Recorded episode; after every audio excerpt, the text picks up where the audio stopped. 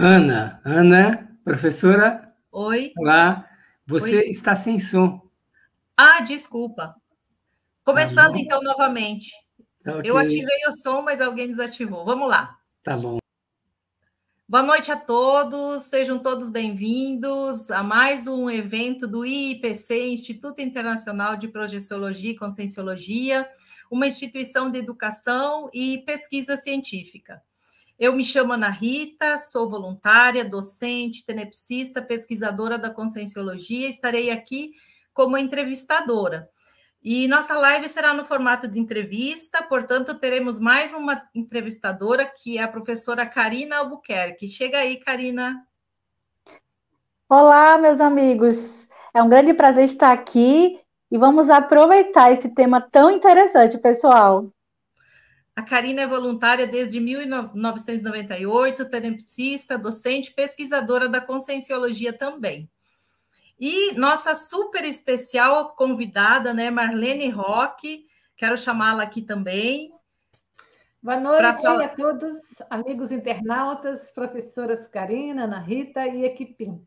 E hoje eu estou aqui, né, Ana, com uma grande responsabilidade, porque o tema é de extrema relevância por falar do, no tema, né? É, o tema será parapsiquismo como ferramenta de assistência. Mas antes quero trazer a proposição fundamental da nossa instituição, que é o princípio da descrença. É, não acredite em nada, nem mesmo do que a gente falar aqui nesta noite, nessa live. Experimente, tenha suas próprias experiências. É, utilize aí o seu senso crítico, o raciocínio lógico, né? Importante aí para a compreensão das, das ideias apresentadas aqui e para enriquecer a pesquisa, né? A autopesquisa de vocês. O nosso objetivo aqui também não é convencer ninguém, né? É o compromisso é esclarecer e trazer aí as informações, trazer, trazer a informação. Antes de começarmos, quero agradecer a nossa equipe técnica aqui presente também nos bastidores, né? Que ajuda aí a permitir que essa live aconteça e seja transmitida aí no Instagram, no Facebook e no YouTube. Também quero chamar nosso monitor da live aqui, o Antônio. Boa noite, Antônio. Olá, boa noite, boa noite, professoras, boa noite, internautas. Boa noite. Eu sou Antônio Siqueira, voluntário do IPC, sou o monitor da live para fazer interação entre vocês e as nossas professoras apresentadoras compartilhe o vídeo as pessoas, com, as, com as pessoas interessadas, interajam conosco, estamos à disposição. Uma boa live, obrigado. Isso aí, Antônio. Nossa live será muito mais proveitosa, enriquecida aí se vocês participarem, trouxerem as suas perguntas, suas contribuições, suas dúvidas, participem aí no chat. Mas focando aqui no tema de hoje, né, para psiquismo como ferramenta de assistência, quero trazer aqui alguns questionamentos alguns questionamentos para a gente começar a esquentar o nosso debate. O que, que significa parapsiquismo? É, também conhecido aí fora da conscienciologia, né, com outras nomenclaturas, como mediunidade, sexto sentido, né, que vai além dos cinco sentidos físicos, ou seja, aquilo que a gente vê, ou que nós vimos, ou paravimos, né, com os nossos para-olhos, que não são os olhos físicos ou ouvidos físicos, mas a gente vai aprofundar tudo isso. E mais uma pergunta aí para vocês. Você já teve algum episódio, alguma vivência parapsíquica? Coloque aí no chat, contribua aí com nossa, nossa entrevista. E você utiliza o seu parapsiquismo para fazer assistência?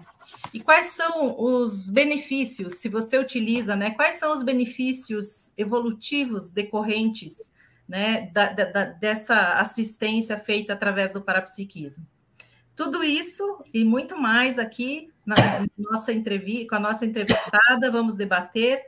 E eu queria já aproveitar para trazer o currículo da professora. Ela é bacharel em Direito, pós-graduada em Direito do Trabalho, tenepsista e docente há 12 anos, pesquisadora do Paradireito e da Liderologia. Autora do livro Liderança Compartilhada, Ferramenta Evolutiva Grupal. Ela tem vários artigos técnicos e dezenas de verbetes publicados na Enciclopédia da Conscienciologia. Então, professora Marlene, seja muito bem-vinda e eu vou passar aí a palavra para você, já solicitando que você explique um pouco mais sobre o conceito dessa ferramenta, né, utilizada e como nós podemos fazer assistência através dela. Oi, Ana Rita. É sempre um prazer essa troca de ideias né, e experiências com colegas também pesquisadoras dessa ferramenta evolutiva que é o parapsiquismo lúcido. Obrigada ao IPC por essa oportunidade.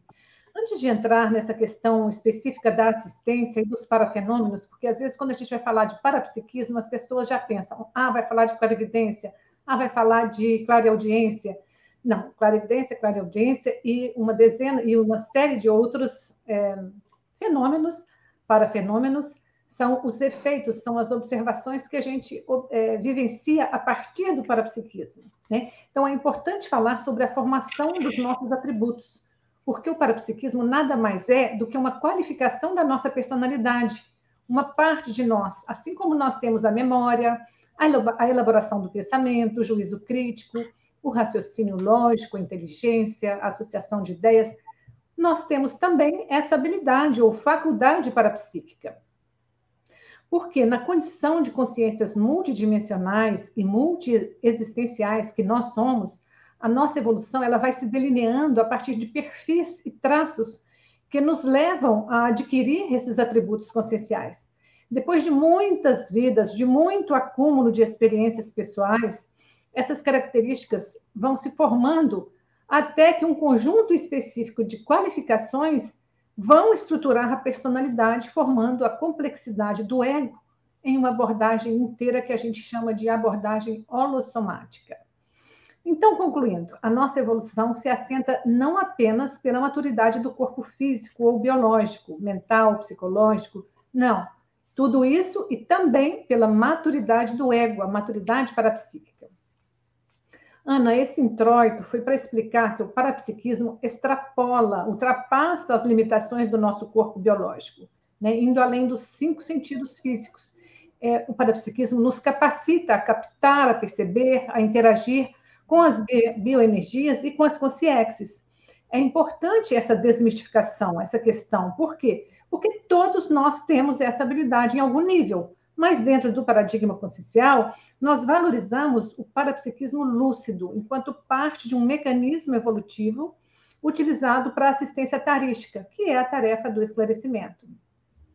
E se a gente fala em lucidez, obviamente incluímos o domínio das energias, que ocorre por meio do EV, né, que é uma técnica é, conscienciológica que eu vou falar daqui a pouco.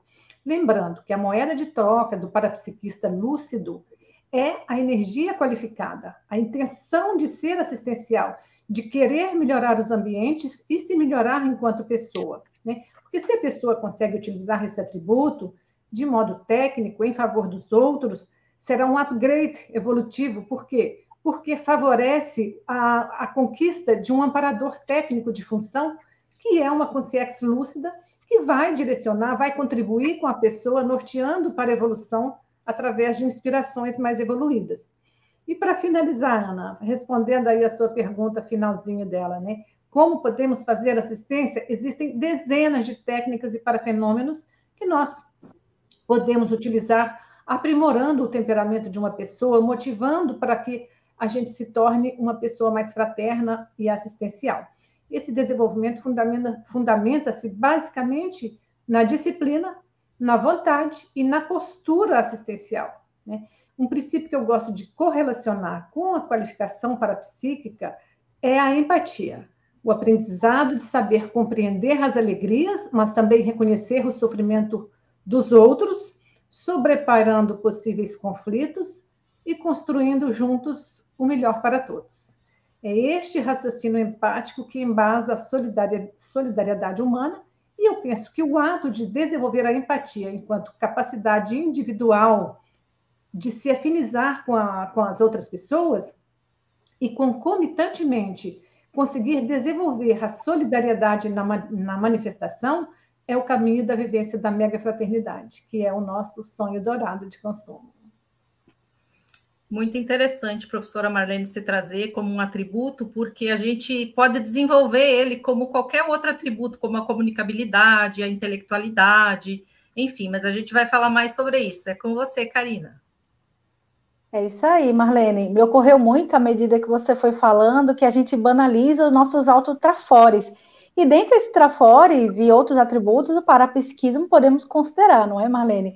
E me ocorreu muito que no nossos círculos, tanto de amizades, da SOCIM, quanto dentro da Conscienciologia, no modo geral, os grupos pelos quais nós permeamos nossas relações, interagimos, a gente percebe as pessoas com muita dificuldade de entender esse parapsiquismo e muitas vezes até banalizando, ou seja, deixando de escanteio esse tema, às vezes por medo, por questões do ego. Então, minha pergunta é mais nesse sentido: como a gente pode começar de fato a valorizar, a entender esse atributo, como a gente pode desenvolver e realmente entender? Porque, como você falou, é muito importante a gente entender a partir do nosso amadurecimento, para de fato a gente conseguir fazer uma assistência. Então, se você pudesse é, nos compartilhar é, as suas ideias sobre essa valorização do parapsiquismo e como a gente pode ajudar os nossos colegas, famílias no modo geral. Certo, Karina. Essa banalização é muito mais comum do que a gente pensa. Né? Muitas pessoas têm percepção parapsíquica, mas menosprezam essas percepções, preferindo se enganar e propagar que não tem, que não admite, que isso não existe, que é produto da mente, que é sonho, pesadelo. Qualquer desculpa serve né, para camuflar as imaturidades. Alguns fatores que a gente pode colocar aqui, né, que existem assim dezenas ou talvez centenas de possibilidades, mas a gente vai colocar alguns. Alguns fatores, eu, eu diria que, primeiro, a pressão do meio familiar, né? Às vezes é porque o parceiro pertence a uma religião, uma seita, e a esposa não quer contrariar o marido e vice-versa. Às vezes pode ser uma pressão social, a pessoa exerce um cargo e não quer comprometer o seu status. E tem ainda os dogmas e imposições é, religiosos, né? Mas um dos fatores que mais inibe é a questão emocional, os medos e temores de um modo geral, que é o emocionalismo exacerbado. E o que, que acontece? Uma das características mais recorrentes quanto a essa questão e que pega muita gente é o medo do desconhecido, né? principalmente por saber que se trata de presenças extrafísicas. Por exemplo, ao perceber uma consciência dentro do quarto, é, eu já ouvi muitos relatos, né? Eu própria, quando criança, tinha muito medo. A pessoa quase entra em pânico, mesmo sem saber a qualidade de energia da consciência. Conhecida ou não, boa ou ruim, a pessoa já fica desesperada, né? Por absoluta falta de informação e conhecimento, porque aí a pessoa entra na onda do misticismo, que é totalmente sem lógica e racionalidade. Essa medorreia generalizada, que eu chamo, é um prato cheio para para produtores de filmes de gosto duvidoso que expõem os parafatos deturpados em cenários de suspense e terror, e não raro de modo desrespeitoso, desrespeitoso. Falando de alma penada, quem, quem nunca foi num cinema, né? E saiu de lá apavorado, fantasmas, assombrações, e sem nenhum embasamento técnico ou conhecimento multidimensional. Então, o medo é consequência da ignorância e da ideia de dualidade, ou seja, o bem contra o mal.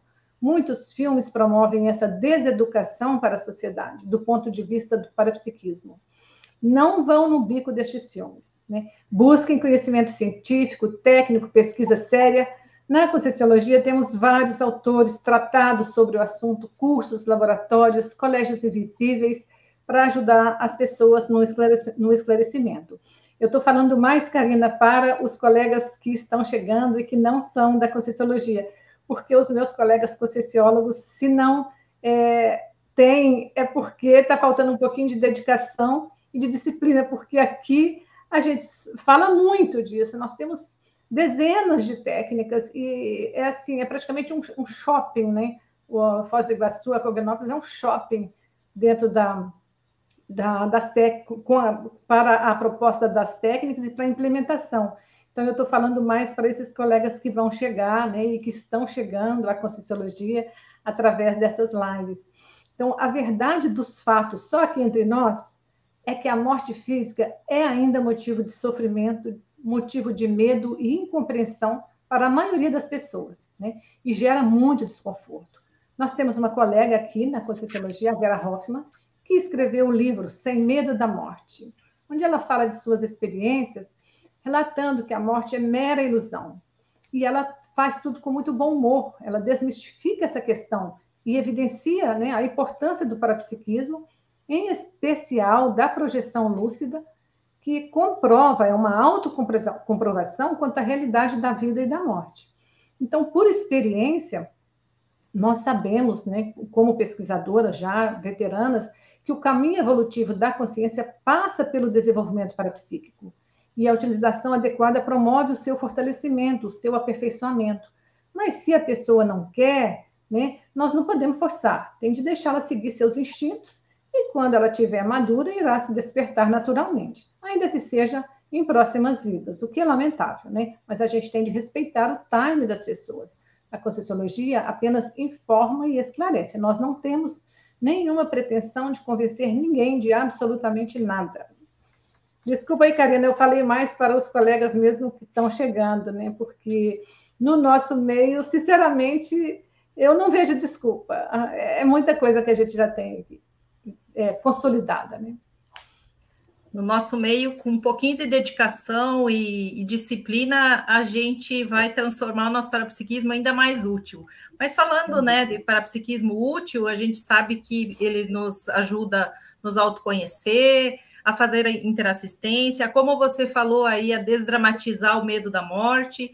Mas eu queria que você trouxesse um pouquinho mais aí, Marlene, alguns otimizadores aí com essa ferramenta para a gente para se tornar mais útil ainda o nosso parapsiquismo e nas assistências que a gente precisa fazer.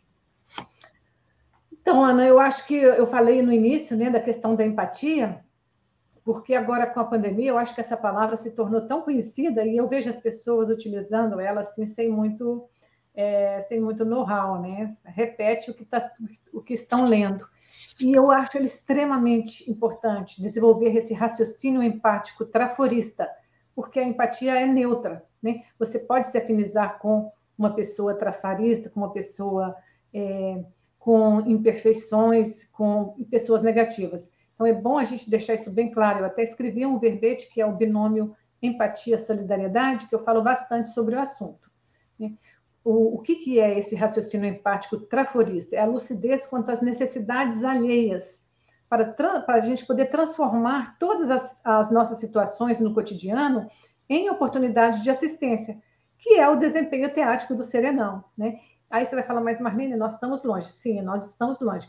Mas este treino vai se dar de vida em vida, intermissão em intermissão. E se nós já temos lucidez quanto a essa questão, nós podemos sim começar a fazer uso do parapsiquismo diuturnamente em todas as nossas interações, praticando o EV em favor de outras pessoas.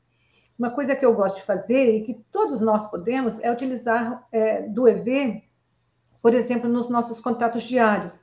Né? Quando eu estou numa fila de banco, numa instituição pública, a gente pode promover uma limpeza desses ambientes é, por meio de esterilização de energias. Basta a gente sintonizar a pensanidade, ou seja, qualificar os nossos pensamentos, nossos sentimentos, em prol do, do melhor para todos naquele local. Né? Com o tempo, é, se a gente fizer isso com bastante frequência, isso se torna muito fácil, isso se torna uma segunda natureza. E as pessoas veem que tem algo diferente em você, elas te procuram, e você vai ver que o desconforto inicial que, que é comum, né? porque às vezes a gente depara com é, antagonismos, é, é, energias gravitantes, assim, que, que bloqueiam alguns chakras, isso é comum no início, mas depois a gente tira isso de letra. Né? Então, eu ressalto a importância da qualificação é, nossa energética através das técnicas da Conscienciologia, que são muitas. Né? É, e também por meio da pesquisa séria, da pesquisa mental somática aplicada na prática.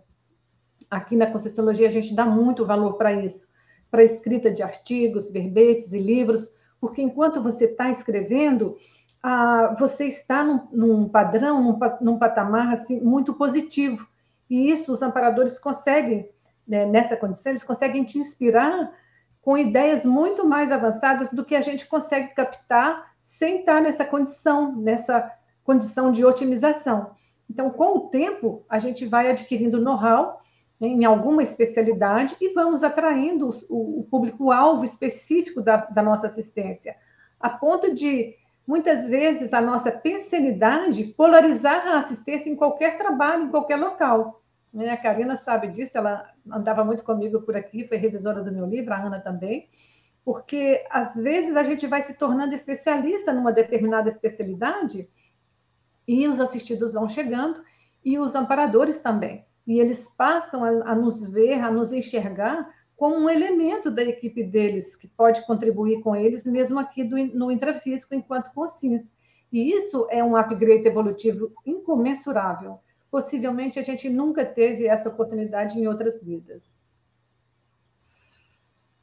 Então, eu vou aproveitar, Marlene, enquanto não tem perguntas no chat ou, ou quando o Antônio é, ia vir à tela, fazer uma perguntinha acerca dessas questões das técnicas de a gente otimizar ou desenvolver o parapsiquismo, porque você falou bem aí, né, que a gente tem aí uma possibilidade de é, desenvolver ou, ou, realmente alcançar essa especialidade parapsíquica, até até vídeos do professor Valdo falando sobre isso, como a gente pode identificar a nossa especialidade parapsíquica, mas eu penso, dentro aqui do meu micro-universo, que é necessário também a gente desenvolver para eu chegar nessa especialidade, para de fato eu conseguir acessar esses assistidos e fazer essa interação, é necessário a gente desenvolver, aperfeiçoar esse parapsiquismo. Então, dentro das suas experiências, ao longo desses anos de seja na TENEP, seja no próprio voluntariado e na sua vida pessoal, porque eu, como você falou, eu acompanhei alguma coisa e vejo o quanto você também fazia essa conscienciologia além dos portões ali, né, da conscienciologia, ou seja, a assistência como um todo na sociedade, na SOCIM, com, a, com, a, com, as pessoas do nosso meio, do nosso trabalho. Então, a partir dessas experiências, o que você vê, que você pode nos falar de técnicas para a gente poder aperfeiçoar, sejam aqueles que já estão com esse processo do parapsiquismo um pouco mais aflorado, como a gente pode desenvolver algumas técnicas mais, assim, avançadas, e para aqueles que estão chegando na conscienciologia, que estão acessando essa live pela primeira vez, como eles podem desenvolver esse parapsiquismo? Conta aí para gente. Então, Karina, você sabe que a, eu costumo chamar a Conscienciologia é, de um compilado de técnicas evolutivas, porque tanta coisa que tem que não dá para a gente fazer tudo mesmo, não dá para a gente é, se especializar em tudo, isso é impossível, né?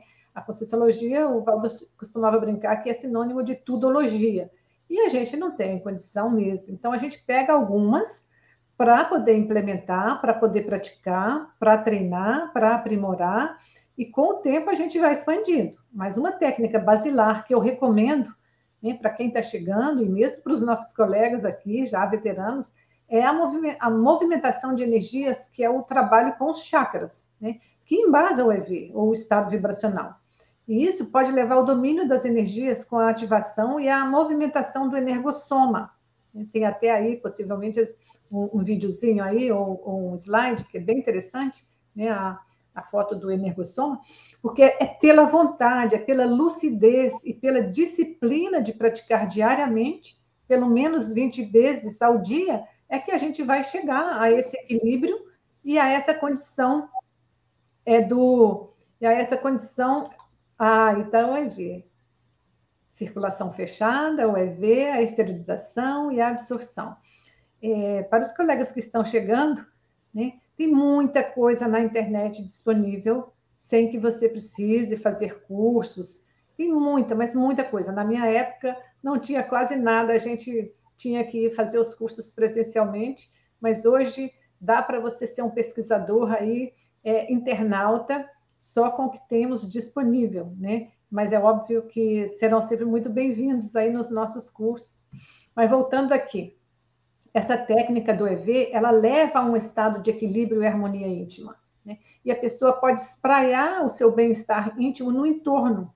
Aquela, aquela imagem ali da esterilização de energias é você qualificar o seu pensamento né? e jogar energia onde você estiver. Claro que você tem que ter cuidado, tem local que é complicado, aí você tem que fazer o inverso. Né? Você vai se trabalhar as energias e vai mandar uma ordem para o seu corpo energético para ele ficar blindado, para ele ficar fechado, para ele ficar encapsulado. Por quê? Porque tem locais mais complexos. Isso só a gente fazendo e percebendo ao longo do tempo é que a gente vai saber, ah, esse local é positivo, ah, esse local tem que me resguardar, né? Então, é, tem vídeos, palestras, aulas e outras instituições, não só o IPC, tem muita informação. Quem domina o EV dá largo, prazo, dá largo passo à frente da multidão. Uma outra técnica, também muito praticada por aqui, o arco voltaico crânio chacral. O que, que é isso? É, quando eu entrei, eu achei esse nome tão diferente, tão difícil, e, e tem, tudo, tem total relação né, com, a, com a engenharia. É a transmissão e assimilação de energia com a palma da mão esquerda do assistente na área nucal e a palma da mão direita junto à testa do assistido, mas não pode tocar o corpo. Né? E essa técnica ela contribui para eliminar os bloqueios de energias gravitantes a partir da assim, que é a assimilação, tá aí o, o, a imagem, e a desassim, que é a desassimilação, ou seja, você joga energia na, no frontochakra da pessoa e vai desassimilar através do chakra nucal. Né? Isso ajuda muito. Qualquer pessoa bem intencionada, com um bom domínio, pode fazer isso. A gente faz até nos pets, né? Às vezes a cadelinha está com um problema, o gatinho, a gente faz e eles melhoram, tá? Então, é, não é só para humanos, é para sub-humanos também, para quem quiser treinar. Nós temos também o nosso carro-chefe aqui do IPC, né, que é a técnica da projeção consciente, essa é mais complexa, nós temos acho que 40 ou 44 técnicas, não sei, não me lembro, está exposta no Projeciologia, e a PL leva o experimentador ao entendimento da existência de outras realidades além da realidade física. Então, a vivência de uma PL, de uma projeção consciente, ela acaba com a morte, né? porque é um fenômeno que leva a pessoa a interagir com as outras consciências de modo lúcido e assistencial. Então, o IPC disponibiliza dezenas de cursos sobre o tema. E, por último, eu vou falar do grande divisor de águas quanto ao desenvolvimento do parapsiquismo lúcido, que é a TENEPS, que significa Tarefa Energética Pessoal, que é também uma técnica de transmissão de energia, mas muito diferente. Por quê? Porque ela é individual, ela é programada, ela tem hora, horário diário e ela tem um amparador técnico específico seu né? Por, pela afinidade que tem com você e com um grupo de, um determinado grupo de assistidos. Então, é, essas, essa técnica ela vai auxiliar as consciências carentes e também consciências projetadas. Os amparadores podem trazer uma pessoa da família projetada, pode trazer uma pessoa que a gente nem conhece, mas que tem relação conosco, de outras vidas, porque o amparador é que traz a gente até coloca, a gente tem todo um, uma forma né, de fazer a, os pedidos, que é escrever o nome, colocar na caixinha, deixar ali mais ou menos seis meses. Para quem se interessar, tem um manual da TENEPS, que ele está disponível para baixar gratuitamente. Mas essa é uma técnica mais avançada. Por quê? Porque ela, é, eu costumo brincar que o Valdo falava que a TENEPS, você pode até divorciar do marido e da sua esposa. Mas você não pode divorciar do seu amparador. Né? Então, a TNFC é para sempre, é para toda essa vida.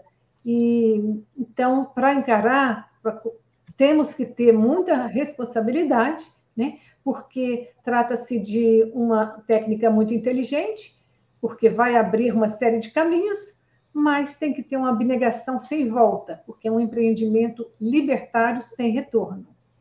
Então, é isso, Karina. Ótimo. Muito agradecida, Malene.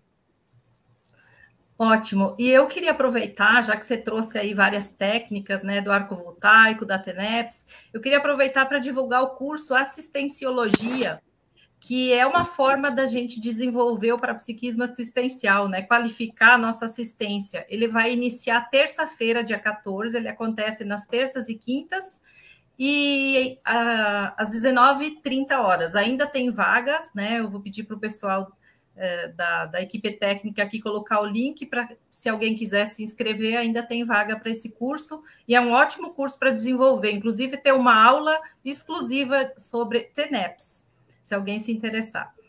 E eu gostaria de, eu gostaria de chamar o nosso monitor, Antônio, para ver se tem alguma pergunta aí no chat, Antônio. Sim, temos sim.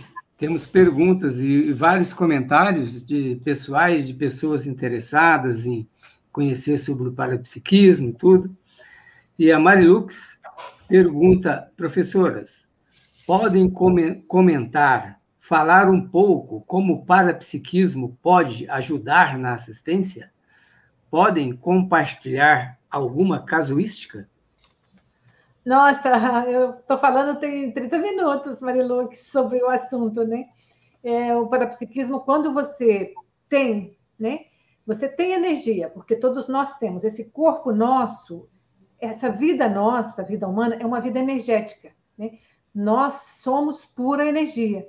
Quando você tem lucidez, que esse corpo seu é pura energia, e você tem o domínio dele, ou seja, você domina as energias através da prática do EV, do arco voltaico, do, da TENEPS, que eu sei que você pratica, você começa a disponibilizar esse corpo energético qualificado, né? com os pensamentos mais qualificados, mais assistenciais, você vai querer melhorar os ambientes. Por exemplo, você vai num banco, igual eu falei. Quantas vezes a gente chega no banco e tem lá um monte de gente que está reclamando, ah, mas que caixa mole, ah, mas está demorando muito, ah, mas aqui hoje está muito gelado, hoje está muito quente, ah, todo, todo tipo de reclamação, se você ficar num, numa fila de banco, você vai ouvir, né?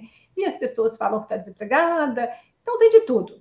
Se você entra naquela onda negativa, você vai ser um a mais reclamar. Quando a pessoa falar, nossa, que caixa mole, você vai fazer o quê? Nossa, mas é super mole. Mole é pouco, né? Você vai endossar aquela fala da pessoa.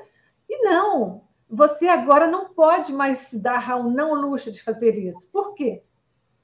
Porque você tem técnicas e você tem essa capacidade de querer mudar esses ambientes para melhor. Como? Com o seu pensamento, cortando aquela onda negativa. Você vai começar, vai pegar a pessoa que está lá falando mal do caixa, você vai começar a jogar energia no chakra nucal do caixa, porque está todo mundo falando mal dele, o coitado né, deve estar tá cheio de bloqueio. Então, você vai fazer o contrário, você vai jogar energia positiva nele, para que ele consiga fazer suas tarefas de forma é, da, da, da, melhor forma possível, para que ele é, esteja empenhado em atender as pessoas com boa vontade, não, porque senão daqui a pouco o que, que acontece? Eu já vi gente né, de tanto. Se o caixa for uma pessoa parapsíquica e não tiver muita defesa, daqui a pouco tem que fechar o caixa e ir para casa, com dor de cabeça, passando mal. Então a gente tem que ter cuidado com, com o que vai pensar sobre as pessoas no nosso entorno. E isso é em todas as nossas interrelações. Né? Você está num, num condomínio, está fazendo uma caminhada, você encontra alguém, ah, você discordou da roupa daquela pessoa, não estava condizente.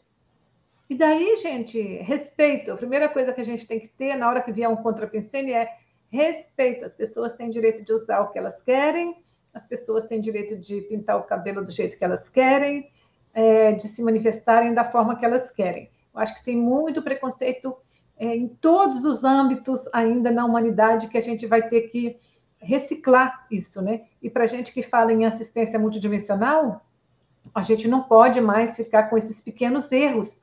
Por quê? Porque tem muita consciência que fica no nosso entorno querendo aprender conosco. Se a gente faz alguma coisa, se a gente escorrega, ela vai sair de perto, ela vai, ela vai pensar, não, eu não quero estudar isso não, porque, olha, a fulana está agindo totalmente anticosmoética, eu não quero isso não.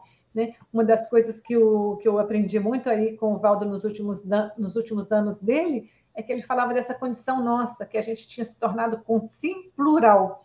A gente não era mais sozinha. Onde a gente ia, tinha amparadores e tinha possíveis assistidos nos observando, é, possíveis pretensos, aliás, é, pretensos é, é candidatos ao curso intermissivo. Né? Principalmente quando a gente está dentro de um curso esses alunos vão para os cursos nossos aqui e ficam de olho na gente, não estão, não são assistidos especificamente, são observadores, mas iguais a eles tem todo tipo de consciência no nosso entorno. Tem os assistidos carentes, tem os observadores, tem os amparadores, e assim como tem os, as consciências, né? Então, eu acho que vale a pena a gente pensar nas nossas interações. Eu tenho falado muito no desenvolvimento do raciocínio empático em todas as interações. Antônio, temos mais perguntas aí? Sim, temos algumas. É, umas eu considero já respondidas, mas essa do, do Wilson é, já foi feito alguns comentários, mas talvez seja bom é, voltar a ela. É, não existe risco de algumas pessoas, ao buscarem o desenvolvimento do parapsiquismo, acabarem degenerando para uma utilização anticosmoética? Conheço algumas pessoas. Não existe alguma forma de controle pelos amparadores para que isso não ocorra? É, eu falei no início, eu não, aliás, eu não sei se eu falei, mas o parapsiquismo é um tema neutro. Quem vai é, falar e vai se utilizar dele, né, que somos nós, vai depender da, do seu nível de cosmoética, do seu nível de ética, da sua manifestação, dos seus atributos. Se você pensa em assistência, em ajudar o outro, por mais que você esteja sem lucidez, você vai ter amparo para te ajudar. Agora, se você quer desenvolver o parapsiquismo para manipular, para tirar proveito, para é, subjugar, tanto com cis quanto com ciex, para dominar, então esqueça, você está de braço dado com os assediadores. Não existe. Os amparadores, os evoluciólogos e os serenões, eles não fazem estupro evolutivo, eles deixam as consciências terem as suas experiências e os seus aprendizados.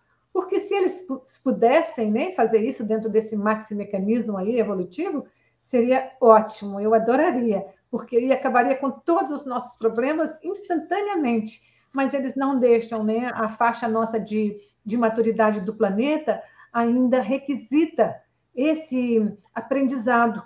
Não adianta é, o, os amparadores falarem para a pessoa não faça isso. Eles podem até inspirar, mas eles não bloqueiam, né? Então eu adoraria que fosse diferente, mas não é e pelo que a gente percebe, ainda vai demorar um bom tempo, né, até que o planeta mude aí de faixa evolutiva, que saia dessa condição de hospital para ser uma escola evolutiva, que é o que a gente chama de Estado Mundial Cosmoético, que vai acontecer, eu admito, é, dentro de alguns milênios. Né? Mas, por enquanto, as pessoas ainda vão ter os seus aprendizados, aí, as suas escorregadelas, os seus pisões nos tomates, e ah, infelizmente, né, a gente pode esclarecer, é o que eu falei no início, a gente está aqui para falar de um assunto que nós pesquisamos, mas a gente só fala, esclarece, informa. Nós não temos nenhuma pretensão de convencer ninguém a nada. Né? Se a pessoa quer desenvolver o parapsiquismo para manipular, vamos ver o que vai acontecer com ela. Né? Aí é com ela, a gente não pode bloquear. Eu sei o seguinte: aqui a gente faz muita força para fazer as reciclagens, porque todos nós precisamos de reciclagens diuturnas para qualificar essa, esse parapsiquismo. Sem, parapsiqui, sem reciclagem diuturna, ou seja, sempre até a gente chegar à condição de serenologia, a gente não pode falar que tem um parapsiquismo totalmente lúcido e interassistencial, que é o caso das consciências mais evoluídas. Professora Marlene, você deu ótimas dicas aí para quem tem parapsiquismo e não é, se utiliza dele para, de, para fazer assistência, ou se utiliza ele de uma forma anticosmoética, né? Ótima sua resposta aí para o nosso internauta. Karina. Então, vamos lá, Marlene. A gente falou lá naquela pergunta inicial sobre essa banalização. E aí, fazendo um complemento, a gente vê que talvez essa desvalorização dessas próprias parapercepções pode ser um agente dificultador para a gente observar todo esse cenário extrafísico. Além disso, você considera que outros tipos de situações que podem dificultar a gente poder aprimorar esse nosso parapsiquismo? Você pode nos falar isso e nos dar exemplos do seu dia a dia que você já percebeu?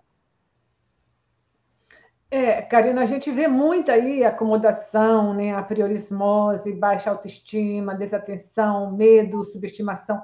Tem um monte de coisa, né? Mas o que, que eu posso dizer, as pessoas podem, de repente, vão perguntar, mas Marlene, você tem um parapsiquismo top? Não, né? não tenho. Eu acho que eu estou é, buscando. O desenvolvimento é diuturno, é o que eu falei. Não existe parapsiquismo avançado sem reciclagem, sem recim. Né? A pessoa tem que mudar a manifestação dela, o ego dela, porque senão não, não tem jeito, não, não se afiniza com os amparadores, não tem vibração, não tem frequência. Né? Então, o parapsiquismo não é um recurso estagnador, ele se desenvolve e evolui sempre. A qualificação é, a gente vai precisar até chegar à condição da serenologia. Mas para alçar esses patamares mais evolutivos, mais evoluídos, né, exemplo do, da semiconsciex, do teleguiado, dos serenões, dos evoluciólogos, nós vamos ter de ir fazendo as nossas recis sempre, vida a vida, intermissão após intermissão, e foi o que eu tenho falado aí, né? Já acho que é a terceira vez que eu falo nisso só aqui hoje. Então, inexiste parapsiquismo interessencial sem autoqualificação. Né? Aí a pessoa vai me perguntar, mas como eu vou fazer essa autoqualificação? Olha, por aqui, aqui na Conscienciologia, nós temos muitas instituições. Por exemplo, nós temos a, a Conscius, né, que trabalha com concessiograma. Só o concessiograma, gente, tem 200 perguntas complexas aquilo ali. Né? Eu já fiz um curso de dois anos e oito meses para poder fazer todo o concessiograma. Então, nós temos técnicas muito avançadas, mas tem que ter estofo energético, tem que querer. Tem a técnica do consim cobaia, que você vai ali, expõe a sua forma de ser, e aí as pessoas vão te dar um feedback. Não, Marlene, olha, aquilo ali que você falou não está bom, olha, aquilo ali não tinha campo, é, possivelmente não está você não está enxergando aquela realidade. Então, é, vale a pena, apesar do desconforto, porque como é que a pessoa vai querer mudar sem que ela se conheça? Né? Então, apenas com o autoconhecimento das nossas imperfeições, das nossas invirtudes, do que nós chamamos de trafares, e o reconhecimento no sentido de querer mudar, é que a gente vai sobrepor esse medo, essa subestimação, e tudo isso aí que a gente já falou, né? Porque para trabalhar como companheiro, mão a mão, ombro a ombro, com consciências mais evoluídas, amparadores de, de comunexes avançadas, nós vamos ter de fazer a nossa parte, que são as recins, porque senão a gente não consegue compreendê-los, né? Por mais que eles se esforcem para nos passar as mensagens, nós não conseguimos captar. Por quê? Porque eles já se libertaram de, desse tipo de egoísmo, de todo tipo de egoísmo, de apegos e trafares mais grosseiros. O foco deles é 100% na assistência ao outro. E aí que eu estou falando, vou falar acho que pela quarta vez, desenvolvimento do raciocínio empático traforista. Esse eu acho que é o pulo do gato. Vamos lá para o chat novamente. Antônio, temos mais alguma, algum questionamento, alguma contribuição? Sim. Temos sim, temos algumas. É, o Fábio Cluster, pelo YouTube, é, faz um comentário que a professora Marlene falou sobre TENEPS e pergunta se é correto, ou melhor, um salto no escuro, começar a TENEPS sem dominar o EV? É, Fábio, é o seguinte, eu agora você me fez lembrar da, das tertúlias, mini tertúlias do Valdo, né? Que as pessoas todo dia chegava alguém lá para ele e perguntava: Valdo, posso começar a TENEPS? E ele falava assim: pergunta para o Fábio, né? No caso, pergunta para a pessoa mesmo, porque só a pessoa sabe, Fábio, só a pessoa. É, a sugestão que eu posso te dar é para você baixar aí o seu, possivelmente você já deve ter baixado, deve ter lido o livro, né? Leia de novo e veja o que falta. Se é o domínio energético, se é a falta do EV, aí eu acho que está fácil, porque ali tem uma série de requisitos, né? Não é fácil preencher todos aqueles requisitos ali. Mas olha, eu tinha uma, quando eu comecei a ter NEPS, eu estava sem um daquelas, daqueles requisitos. E eu é, perguntei é, para o Valdo, e ele me deu a mesma resposta, né? Pergunta para a Marlene, para o amparador dela. E eu perguntei para mim, e eu mesma me respondi: eu vou começar. E eu comecei, e eu nunca parei, já tem quase 13 anos.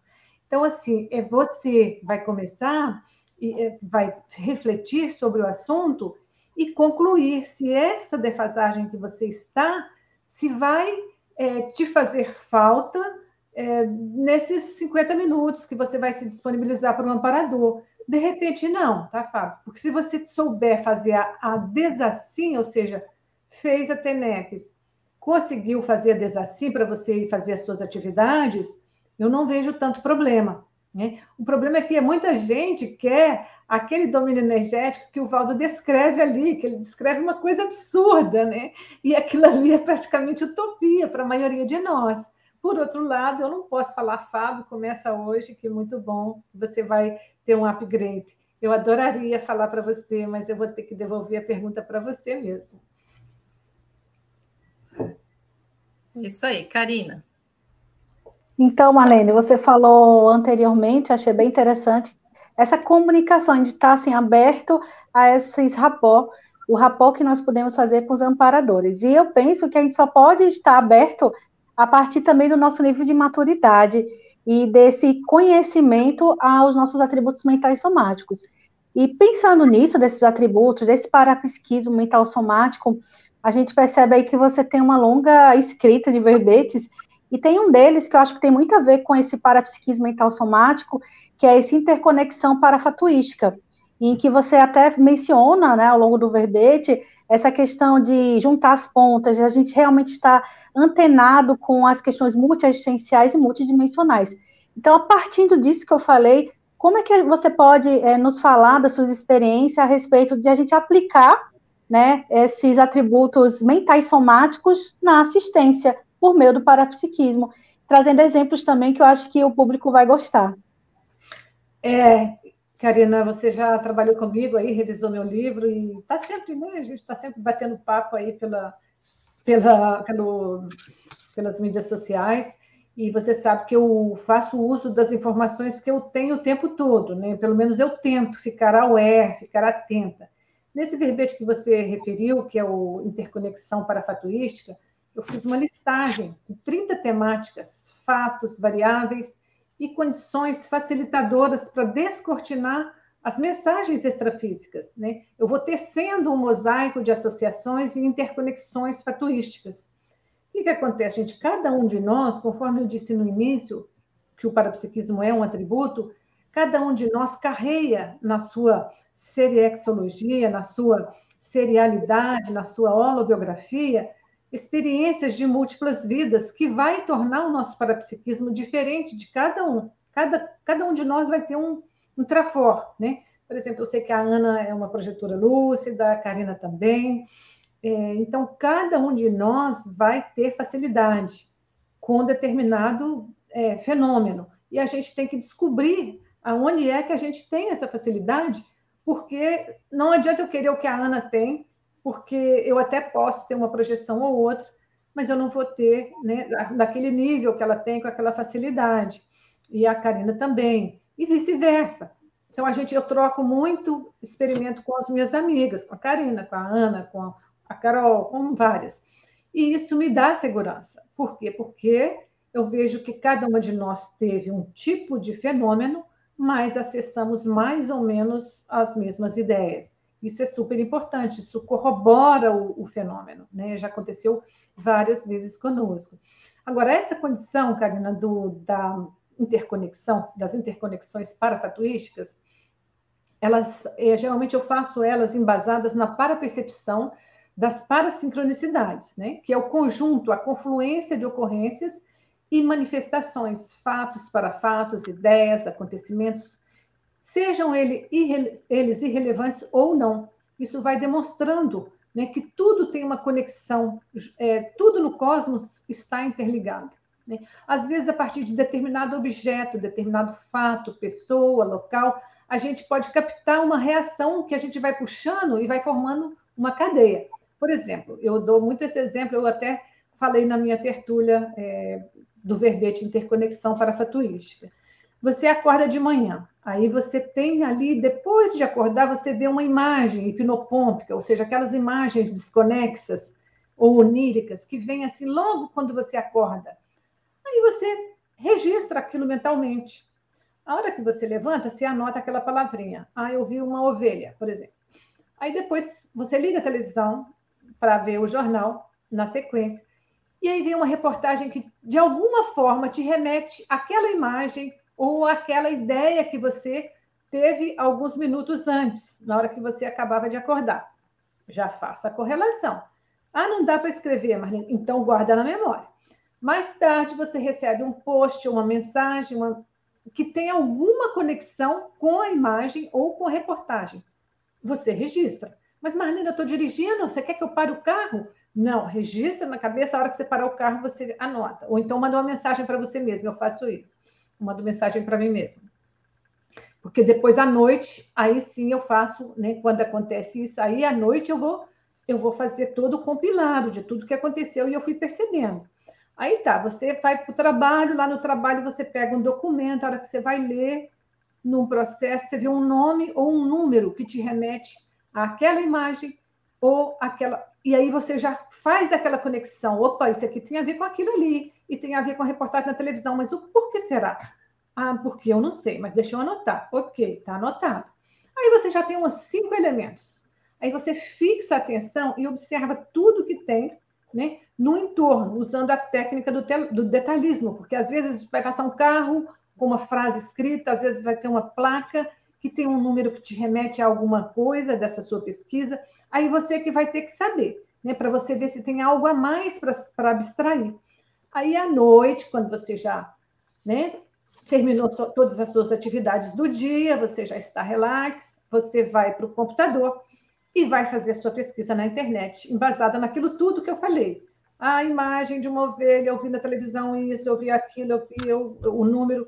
Aí você vai pesquisa na internet, nossa, não tem nada a ver com nada isso aqui, e agora? Agora não tem problema, você vai deixar registrado a si mesmo, né? E vai deixar ali em stand-by.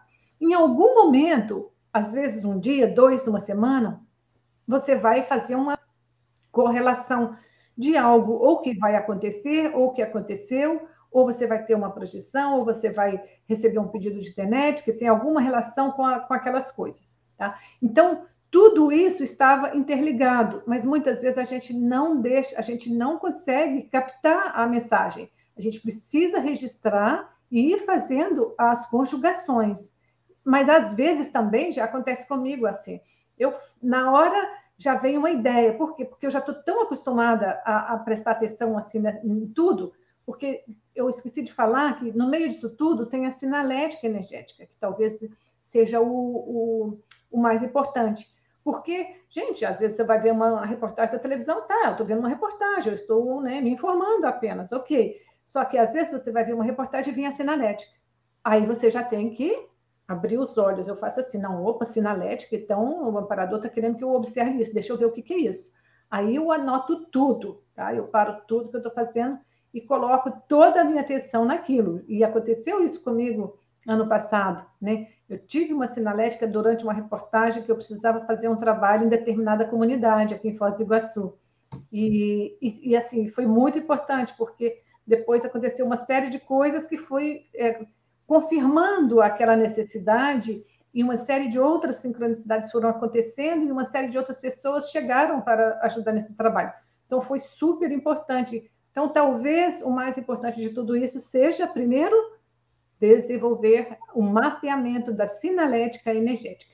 Uma outra situação, Karina, que eu observo muito, é essa facilidade que eu tenho, né? E muitos têm também, é, possivelmente é uma hipótese por causa de retrovidas na matemática, que são as sincronicidades relacionadas à minha CNP.